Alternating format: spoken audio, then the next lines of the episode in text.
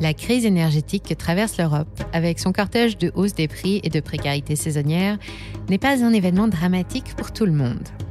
Situé à la croisée des continents africains, indiens et européens, le Royaume d'Arabie saoudite fait partie des économies qui profitent le plus de la flambée des prix du pétrole et du gaz. Son PIB en 2022 devrait être plus élevé que prévu et atteindre 876 milliards de dollars contre 793 avant la crise.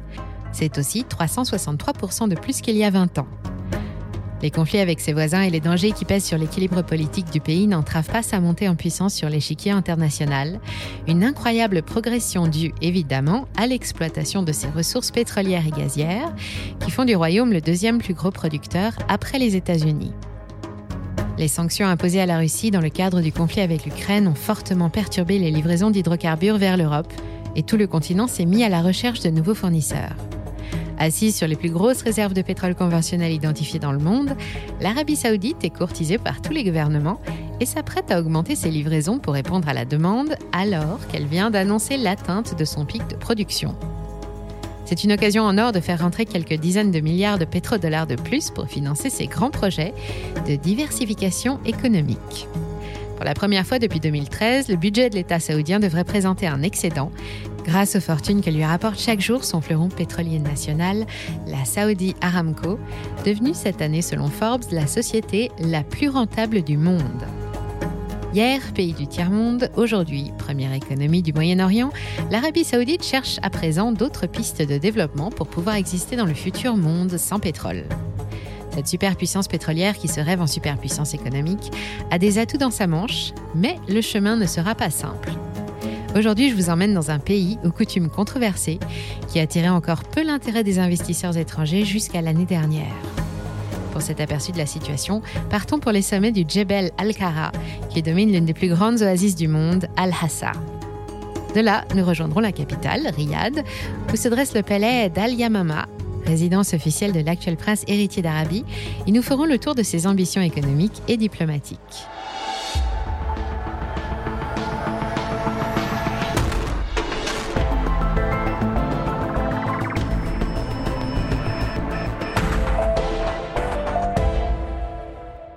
Le développement économique de l'Arabie saoudite est intimement lié à l'exploitation de ses ressources pétrolières. L'actuel royaume, celui que nous connaissons, est officiellement fondé en 1932 après les conquêtes d'Abdelaziz ibn Saoud et l'unification du royaume du Nejd et du Hejaz avec plusieurs provinces yéménites. Ces nouvelles frontières théoriques, car elles ne sont toujours pas formellement établies, font de lui le plus vaste territoire du Moyen-Orient, aujourd'hui peuplé d'un peu plus de 30 millions d'habitants des terres arides et hostiles, occupées par deux grands déserts séparés par un plateau, bordé de montagnes au sud-ouest et d'une plaine côtière fertile à l'est, et qui abrite une réserve de pétrole conventionnel de 266 milliards de barils, ce qui, à 10 millions de barils engloutis chaque jour dans le monde, nous amène à plus de 70 ans de consommation planétaire. Et c'est sans compter sans ces 8458 milliards de mètres cubes de gaz. Depuis la découverte et la mise en exploitation de ces réserves, le visage de l'économie saoudienne a radicalement changé, à peu près autant que ses relations avec le reste du monde. Dès 1933, le royaume s'allie avec des spécialistes occidentaux, les États-Unis, pour exploiter le pétrole en échange d'une protection armée contre ses ennemis. C'est que la situation militaire est loin d'être stabilisée et le roi Abdelaziz fait toujours face à l'hostilité de plusieurs pays voisins, dont la Syrie et l'Iran. Le pacte du 15 en 1945 va sceller un partenariat fragile mais efficace entre les deux pays. La Standard Oil Company, puis la Texaco, toutes les deux devenues chevrons aujourd'hui, obtiennent des concessions d'exploitation dans l'Est. Elles sont rejointes en 1948 par la Standard Oil du New Jersey et celle de New York pour fonder l'Arabian American Oil Company, ou Aramco. Mais 15 ans plus tard, dans les années 60, les supermajors étrangères ont pris le contrôle des prix du pétrole et ils les maintiennent beaucoup trop bas. Le baril tourne alors autour de 2 dollars. Pour reprendre la main, cinq pays producteurs majeurs s'associent pour former l'OPEP. L'Iran, l'Irak, le Venezuela, le Koweït et l'Arabie saoudite et décident ensemble de limiter leur production pour faire remonter les prix. Ils seront vite rejoints par d'autres pays. Au début des années 70, l'Arabie saoudite et la plupart des pays de l'OPEP soutiennent l'Égypte et la Syrie pendant la guerre du Kippour. Et le pétrole est une arme. L'OPEP met en place un embargo. Plus aucune goutte de pétrole ne parvient en Occident favorable à Israël. En faisant ça, il cause le premier choc pétrolier et le prix du pétrole est multiplié par 4. En Arabie saoudite, les relations avec les États-Unis, pro-israéliens eux aussi, se dégradent. Le gouvernement saisit 60% du capital d'Aramco en 1973, jusqu'ici toujours détenu par des mains privées et américaines. Il achèvera la nationalisation complète en 1980. Aramco devient 100% saoudienne et s'appellera Saudi Aramco à partir de 1988. Depuis la disparition du roi Abdelaziz Saoud, ses fils se succèdent à la direction du royaume, sept en tout depuis 1953. Le dernier roi, Mohamed Salman, né en 1935 et disparu en 2015, était le cadet d'une incroyable fratrie de princes héritiers d'Arabie saoudite. Chacun d'entre eux a mené le pays au travers d'une monarchie absolue, sous les lois de la religion d'État, l'islam sunnite.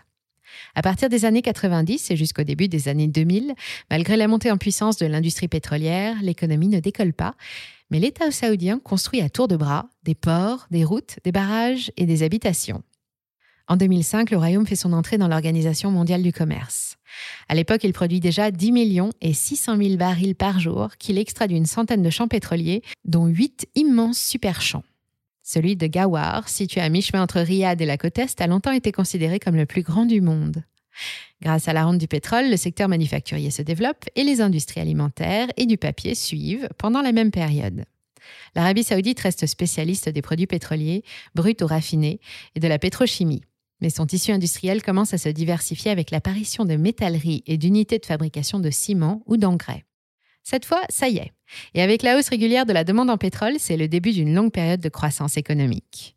Entre 2002 et 2022, le PIB est multiplié par plus de 3,6, avec quelques chaos, c'est vrai. En 2015, par exemple, l'embargo sur le pétrole iranien est levé et le retour de l'adversaire historique du royaume sur le marché fait chuter les prix. À l'époque, l'exploitation des hydrocarbures assure encore 80% des revenus des Saoudiens. C'est un choc. L'économie du royaume recule de plus de 13%. Cette crise va amener le gouvernement à imaginer toutes les solutions pour accélérer la transition de l'économie du tout pétrole vers d'autres spécialités d'avenir. En 2016, le gouvernement du jeune prince héritier Mohamed Ben Salman, surnommé MBS, présente un vaste plan de réformes économiques baptisé Saudi Vision 2030. Établi avec l'aide des Américains, le plan prévoit d'importants investissements dans la santé, les sciences, les énergies et l'éducation.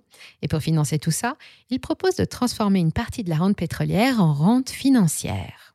Un vent de libéralisme plane soudain sur la péninsule désertique. Saudi Aramco et ses trois demi-douzaines de filiales sont introduites à la bourse de Riyad à partir de 2019, au cours de 30,41 rials, soit 8 dollars et 11 cents actuels. MBS veut une privatisation progressive, 5% du capital d'abord, avec un objectif de 49% en 10 ans, et réinvestir l'argent perçu dans des sociétés étrangères, les plus rentables, celles qui versent des dividendes. Il imagine un nouveau fonds d'investissement souverain doté de 2000 milliards de dollars de budget, alimenté par la vente d'Aramco. Il lui faut donc attirer les capitaux car jusqu'à maintenant, les investisseurs étrangers ne se sont pas bousculés. Avec le manque de main-d'œuvre qualifiée associé à un fort taux de chômage de la population locale, les controverses en matière de respect des libertés et les conflits avec les États chiites voisins, proches des principaux champs de pétrole, l'économie saoudienne ne faisait pas rêver. Les investissements directs n'ont jamais dépassé les 5 milliards et demi de dollars par an. En privatisant une partie de son fleuron énergétique, le gouvernement espère faire émerger la bourse de Riyad sur la scène internationale et séduire les grands fonds d'investissement. Et pour leur souhaiter la bienvenue, les règles s'assouplissent, les formalités s'allègent et un bureau leur est spécialement dédié au sein du ministère de l'Investissement. Une fois la machine lancée, le plan Vision 2030 devrait offrir une image plus moderne du royaume et attirer 100 milliards de dollars par an. Et pour le moment, tout va bien. L'année dernière, les IDE ont augmenté de 252%, évidemment, grâce à l'opération Aramco qui a pesé pour 15 des 19 milliards de dollars entrés dans le royaume. Et depuis le début de l'année, la pression sur les produits pétroliers avec la reprise économique, exercée principalement par la Chine et la crise énergétique européenne, font une nouvelle fois grimper le prix du plein d'essence en flèche. Le baril est monté jusqu'à 114 dollars, un niveau qui n'avait plus été atteint depuis 2011, mais il n'est pas encore parvenu à égaler le record de juillet 2008 où il avait dépassé 140 dollars. Entre octobre 2020 et un baril à 37 dollars et juin 2022 et un baril à 106 dollars, c'est près de 186% d'augmentation. En mars, avec la mise en place de l'embargo sur le pétrole russe, les États-Unis se sont tournés vers Aramco pour lui demander d'augmenter la production et essayer de prendre le contrôle des prix. Déjà plus gros producteur de pétrole de la planète depuis 2017, cette manne financière l'a propulsé plus grosse société du monde en termes de capitalisation boursière devant Apple. Et mieux encore, la saoudienne annonce un bénéfice record au premier semestre de près de 88 milliards de dollars contre 110 milliards pour toute l'année 2021. Depuis mars, elle empoche en moyenne près d'un milliard de dollars de bénéfices tous les deux jours, de quoi verser quelques juteux dividendes à ses heureux actionnaires. Selon la COFAS, l'année dernière, l'État saoudien a perçu près de 13 milliards de dollars de dividendes. C'est presque 60% des ressources de son budget national. Cette année, l'État ne sera pas le seul à percevoir les fruits des activités de sa compagnie historique. À ses côtés, parmi les actionnaires principaux, on retrouve des noms connus, dont les indétrônables BlackRock et Vanguard, toujours sur les bons coups. Et c'est bien là le problème. À l'heure où l'urgence climatique se révèle un peu plus à chaque catastrophe naturelle, la première société du monde, la plus grosse et la plus rentable de tous les temps, est une compagnie pétrolière. C'est aussi la plus destructrice, responsable à elle seule par ses activités de l'émission de 59,26 milliards de tonnes de CO2 entre 1965 et 2019. Mais qu'importe, c'est la plus rentable du monde en ce moment. Certes, mais demain Nous savons que nous sommes entrés dans le dernier siècle du pétrole. L'Arabie saoudite est capable de produire 13 millions de barils par jour, mais ses champs, comme la plupart de ceux qui sont situés en Angola, en Russie, en Algérie ou aux États-Unis, sont arrivés à maturité et la production devrait commencer à décliner à partir de 2025. Que se passera-t-il ensuite? Sur les 276 milliards de dollars de marchandises exportées en 2021, 77% sont encore des produits pétroliers. Leur part devrait diminuer de 30% d'ici à 2025. Et dès 2030, le Royaume se sera doté d'un nouvel outil productif, d'un réseau de transport modernisé, de 16 réacteurs nucléaires, d'un parc solaire d'une puissance équivalente à celle de 25 de ces réacteurs, et se sera transformé en pôle scientifique de renommée internationale. Car pour préparer l'après-pétrole, l'Arabie saoudite investit dans la science. Parcs, incubateurs et centres scientifiques fleurissent un peu partout et on y enseigne les mathématiques, la pharmacologie ou le génie chimique. Elle veut aussi développer une autre de ses spécialités, une exclusivité, même le tourisme religieux.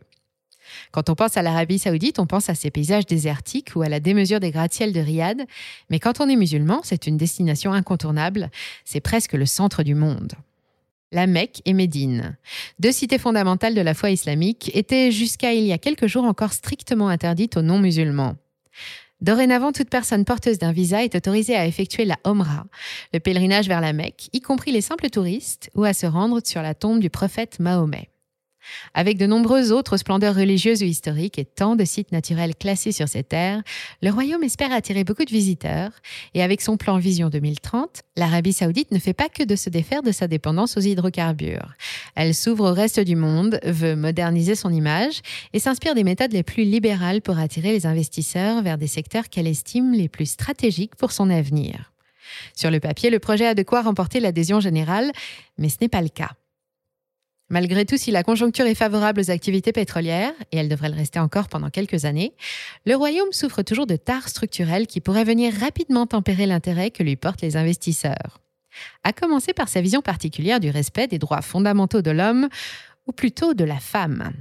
Le cas des femmes saoudiennes est souvent cité en exemple.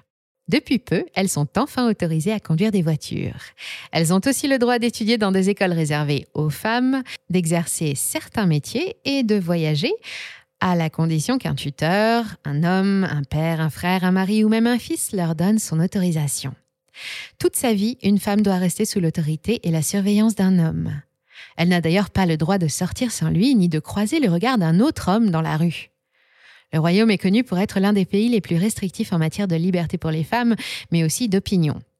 Critiquer l'Arabie saoudite est une activité risquée. La liberté d'expression est devenue une légende et les voix qui essayent de s'élever se taisent rapidement. Lors de son discours de nomination en tant que prince héritier en 2017, Mohamed Ben Salman indiquait vouloir revenir à un islam modéré, mais il ne tolère pas que cette décision soit remise en question. Le 26 février 2021, les services de renseignement américains le mettent en cause dans l'affaire de l'assassinat de Jamal Khashoggi.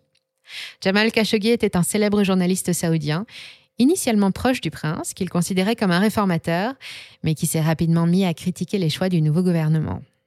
Il s'oppose farouchement au projet de guerre au Yémen dès 2014. Il entre en disgrâce à partir de 2016, se fait bannir de Twitter et il est forcé de quitter le pays. Il est assassiné par un commando saoudien en Turquie en octobre 2018, la veille de son mariage. Plusieurs ONG de défense des droits de l'homme ont porté plainte contre le prince héritier devant la justice française, quelques jours à peine avant une visite officielle à l'Élysée. Elles l'accusent d'avoir commandité l'assassinat. L'affaire a fortement écorné son image, mais les réactions des gouvernements occidentaux sont restées discrètes afin de préserver leurs bonnes relations. Rien à voir par exemple avec l'affaire Skripal qui a abouti à l'expulsion de nombreux ambassadeurs russes. L'Espagne et la France, par exemple, continuent d'équiper les soldats saoudiens au Yémen. Ce qui nous amène à un deuxième gros handicap qui risque de ralentir tous les beaux projets de développement du royaume. Ce sont les relations qu'il entretient avec le reste du monde et notamment ses voisins, plutôt conflictuels et c'est un euphémisme. Au Yémen, la guerre qui a débuté en 2015 contre les communautés houthis, des musulmans chiites soutenus par l'Iran, a déjà fait près de 9500 morts parmi les populations civiles. Elle ne devait durer que trois semaines. Pourtant, les combats continuent dans un silence médiatique quasi total. La rivalité avec l'Iran et avec le mouvement chiite est la cause de la plupart des conflits dans lesquels le royaume est engagé. En guerre contre l'État islamique au Mali et en Syrie, il s'oppose aussi à l'Iran et l'Irak dans une guerre froide sur fond religieux, mais surtout hautement politique. Dans cette histoire, les chiites, qui mènent un combat contre le libéralisme, reprochent surtout aux pays sunnites menés par l'Arabie saoudite leurs alliances commerciales et politiques avec l'Occident, alors même que c'est ce qui a permis à leurs économies de s'élever. Le royaume saoudien a de toute façon déjà gagné une première bataille avec un revenu moyen par habitant qui est passé en 20 ans de 8 370 à 22 840 dollars, alors que pendant les 20 années précédentes, il avait reculé de 40 il a officiellement atteint le statut de pays émergent en 2016 et les réformes engagées dans la modernisation de son marché de capitaux sont soutenues par un système bancaire solide et l'instrumentalisation du succès d'Aramco qui s'étalera sur plusieurs années. Le succès de la première tranche de sa privatisation donne beaucoup d'espoir au prince héritier. La pétrolière et ses records financiers aiguisent tous les appétits, mais il y a l'éthique. Investir dans Saudi Aramco signifie financer un régime autoritaire et liberticide et des activités hautement destructrices pour la planète. Néanmoins, à court terme, nous ne sommes pas prêts de nous passer du pétrole saoudien. Nous l'avons vu avec l'embargo sur le pétrole russe. Et à plus long terme, le destin de l'Arabie saoudite dépendra de sa capacité à attirer les investisseurs étrangers dans un contexte où la demande en pétrole devrait rester soutenue, au moins encore pendant dix ans. Mais proposer des parts dans la société la plus rentable au monde ne suffit pas. Il va aussi falloir convaincre. Espérons maintenant que les perspectives de profit en cas d'accord de paix au Yémen, par exemple, fassent entendre raison au prince héritier et lui montrent la bonne voie, celle de la prospérité économique qui accompagne les temps de paix. Merci d'avoir suivi cet épisode jusqu'au bout. Si ça vous a plu, on compte sur vous pour le partager autour de vous. Laissez un like ou une bonne note et vous abonner pour être informé des prochaines sorties. Et moi, je vous dis à très bientôt sur Money Radar.